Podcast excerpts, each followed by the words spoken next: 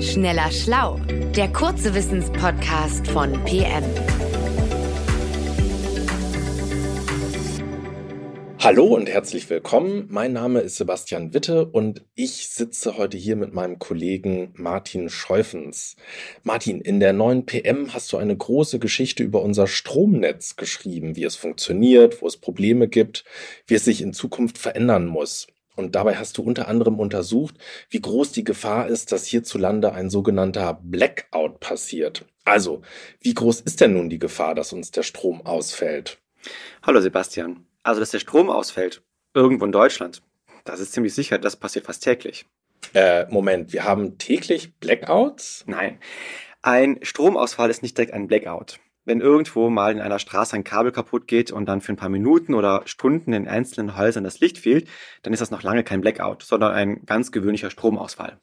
Okay, und so ein Stromausfall, wie häufig passiert das bei uns?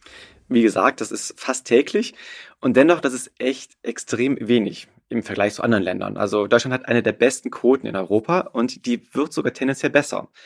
2006, also vor ungefähr 15 Jahren, da hatten wir so 21 Minuten pro Bundesbürger, Bundesbürgerin in Deutschland einen Stromausfall. Und mittlerweile sind es weniger als 13 Minuten. Okay, spannende Zahl. Ein Mensch in Deutschland erlebt im Jahr also durchschnittlich 13 Minuten Stromausfall. Was war denn zuletzt so der schlimmste Stromausfall in Deutschland? Da müssen wir wahrscheinlich auf 2005 zurückgehen im Münsterland. Da gab es heftige Schneestürme und in der Folge sind 82 Strommasten umgekippt. Wie beim Domino-Bidet, so duck, duck, duck, duck, hintereinander haben die sich runtergezogen. Und das führte dazu, dass in der Kleinstadt Ochtrup dann bis zu sechs Tage lang kein Strom war. Uff, sechs Tage, das klingt dann schon relevanter und, und richtig furchtbar. Winter, Kälte und dann mehrere Tage kein Strom. Ja, das war eine richtige Katastrophe. Ja, und, und war das dann eben auch ein Blackout? Hm, ist es gar nicht so einfach zu sagen, weil es gibt gar nicht so eine präzise Definition, was ein Blackout ist. Viele Leute benutzen den Begriff unterschiedlich und deswegen wird er auch viel zu oft angewendet. Grob ist ein Blackout, wenn über eine große Fläche und über lange Zeit der Strom ausfällt. Also so ganze Regionen über Tage im Dunkeln liegen. Im Münsterland waren in manchen Ortschaften über Tage kein Strom. Also das trifft da schon mal drauf zu. Aber die Gegend, wo der Stromausfall war, war jetzt nicht riesig. Und noch etwas spricht dagegen, dass man das jetzt einen richtigen Blackout nennt. Denn bei einem richtigen Blackout, da verlieren die Stromnetzbetreiber die Kontrolle über ihr Netz. Mhm. Okay, ähm, sag mir mal kurz, wer oder was diese Netzbetreiber eigentlich sind. Das sind die, denen das Netz gehört und die es auch warten müssen und die eben auch dafür sorgen, dass in jeder Sekunde das Netz stabil ist und der Strom fließt. Wenn in meiner Straße das Licht eben ausfällt, dann reagieren die ganz schnell, damit sich dieser Stromausfall nicht auf andere Straßen ausbreitet. Und bei einem Blackout, das ist eben das Charakteristische, da schaffen die das nicht. Da gibt es eine Kettenreaktion und sie verlieren die Kontrolle über das Gesamtnetz. Damals im Münsterland war das aber nicht so. Die Umgebungen, die Regionen in der Umgebung, die hatten alle noch Strom. Und deswegen konnte man den Menschen vor Ort auch recht schnell helfen durch Polizei und Feuerwehr, weil die alle eben noch Strom hatten und dann eben zu Hilfe eilen konnten. Deswegen würde ich diese Sache im Münsterland 2005 nicht wirklich einen Blackout nennen, sondern einfach einen sehr, sehr drastischen Stromausfall. Hm, okay, ich höre daraus dieses Horrorszenario, ja, also wo ein ganzes Land lahmgelegt wird. Das ist bislang so gut wie nicht passiert. Ähm, was ist aber jetzt in diesem Winter? Da haben wir ja sehr besondere Probleme. Manche sagen, uns drohe da ein Blackout. Ja, auch da ist der Begriff nicht gut angewendet. Also was droht oder was manche fürchten, ist eine Lastunterdeckung. Also, dass wir nicht genug Strom haben, sodass nicht alle mit Strom beliefert werden können. Mhm. Martin, sag vielleicht nochmal kurz, warum haben wir dieses Problem?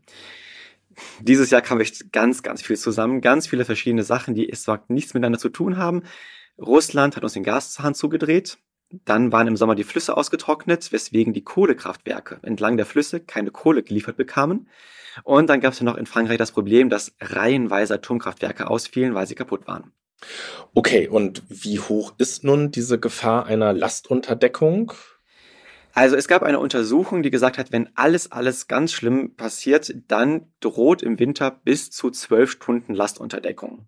Jetzt ist es zuletzt besser gelaufen. Also wir hatten einige Sachen, die uns nahelegen, dass eben diese ganz, ganz schlimme Szenario nicht passieren wird. Also bislang war der Winter vergleichsweise mild. Wir haben sehr viel Gas gespeichert. Die Menschen und die Industrie sparen gerade Gas.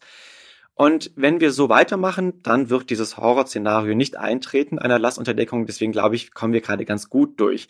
Sorge bereiten vor allem aktuell die französischen Kernkraftwerke. Denn die sollten eigentlich bis zum Winter repariert gewesen sein, aber das ist nicht passiert. In Frankreich wird es daher sehr wahrscheinlich solche Lastunterdeckungen geben. In Deutschland hingegen sehe ich die Gefahr gerade als aktuell, wir sind im Dezember, als eher gering an. Mhm. Aber mal angenommen, es käme zu solch einer Lastunterdeckung, ähm, passiert dann ein Blackout? Nee, dann haben wir etwas anderes, nämlich ein Brownout. Das bedeutet, dass wir eben nicht genug Strom für alle haben und daher müssten manche Stromverbraucher auf ihren Strom verzichten. Das sind dann im ersten Moment meistens die Industrien. Die Netzbetreiber haben besondere Verträge mit Industrien abgeschlossen und dürfen denen deswegen kurzfristig den Strom abstellen, wenn eben zu wenig Strom da ist.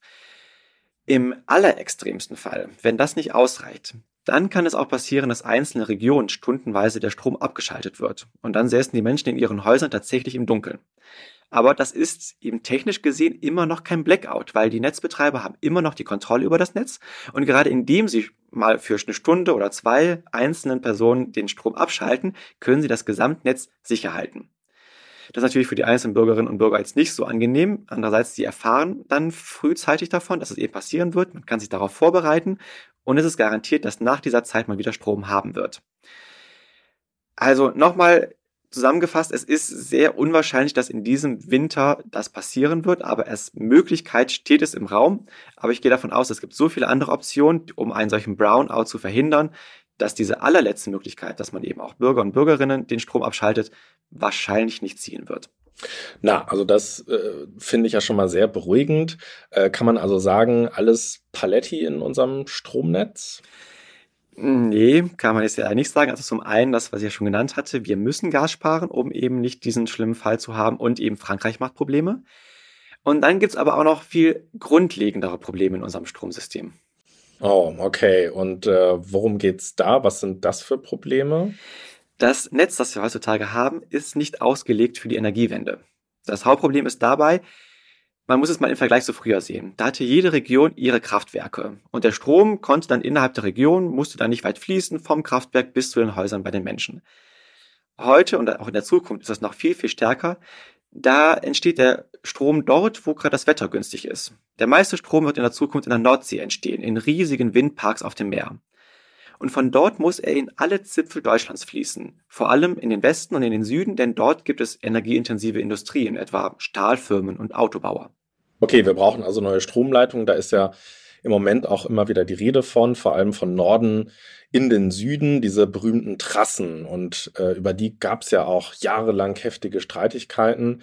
Aber inzwischen habe ich das Gefühl, es ist ein bisschen ruhiger geworden. Ja, tatsächlich. Also über Jahre war das ein Dauerbrenner. Die Menschen in der Nachbarschaft solcher Trassen haben sich beschwert. Es gab Bürgerproteste und Bürgerinnenproteste. Und dann gab es aber diese Lösung, dass der Tat gesagt hat, okay, wir bauen diese Trassen nicht als Freileitungen, also so hohe Masten mit weithin sichtbaren Kabeln, sondern wir machen das unterirdisch als Erdkabel.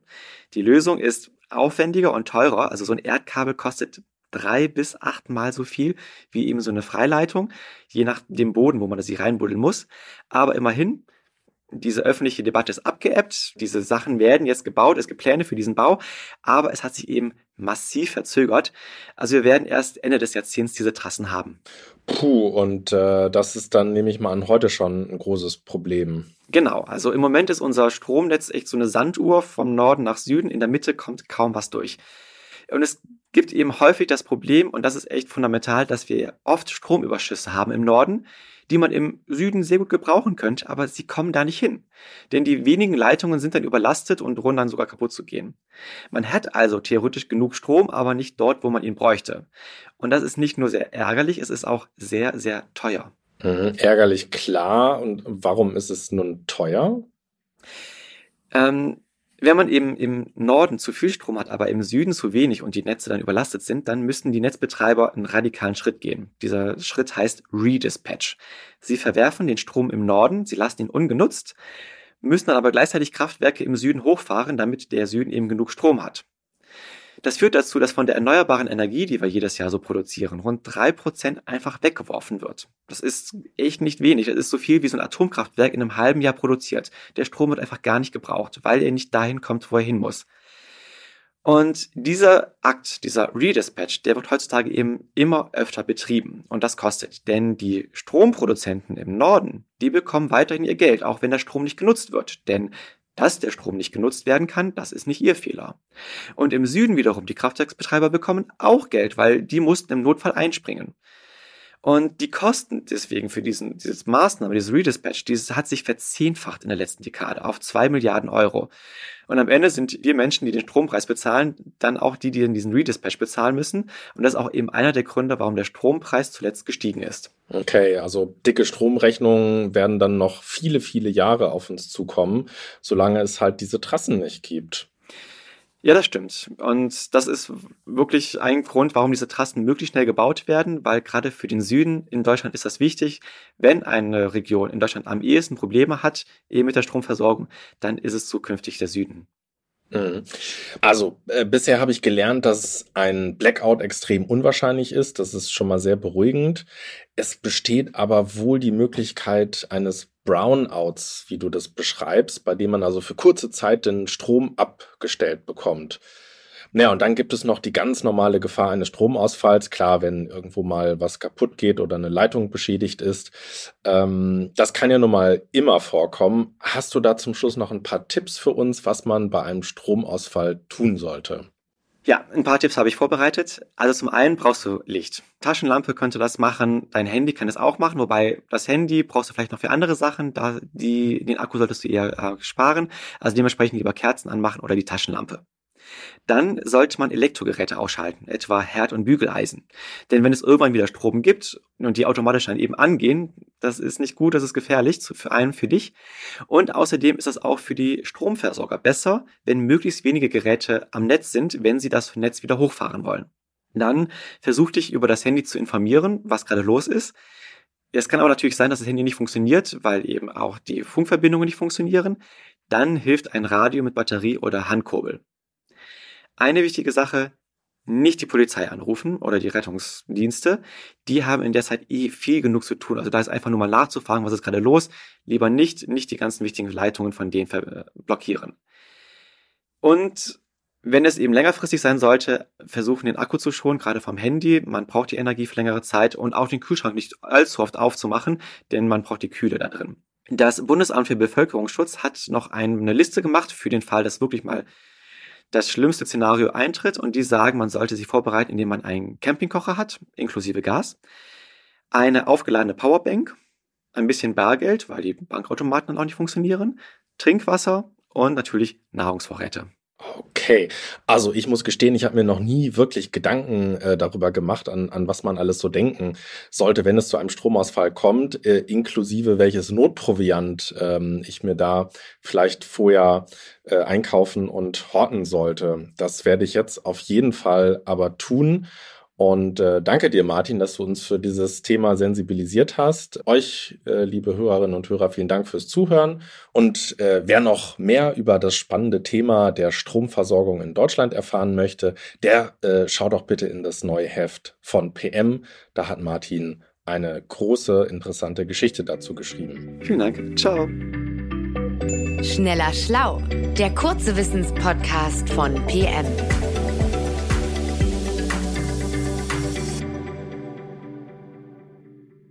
Dieser Podcast ist eine Produktion der Audio Alliance.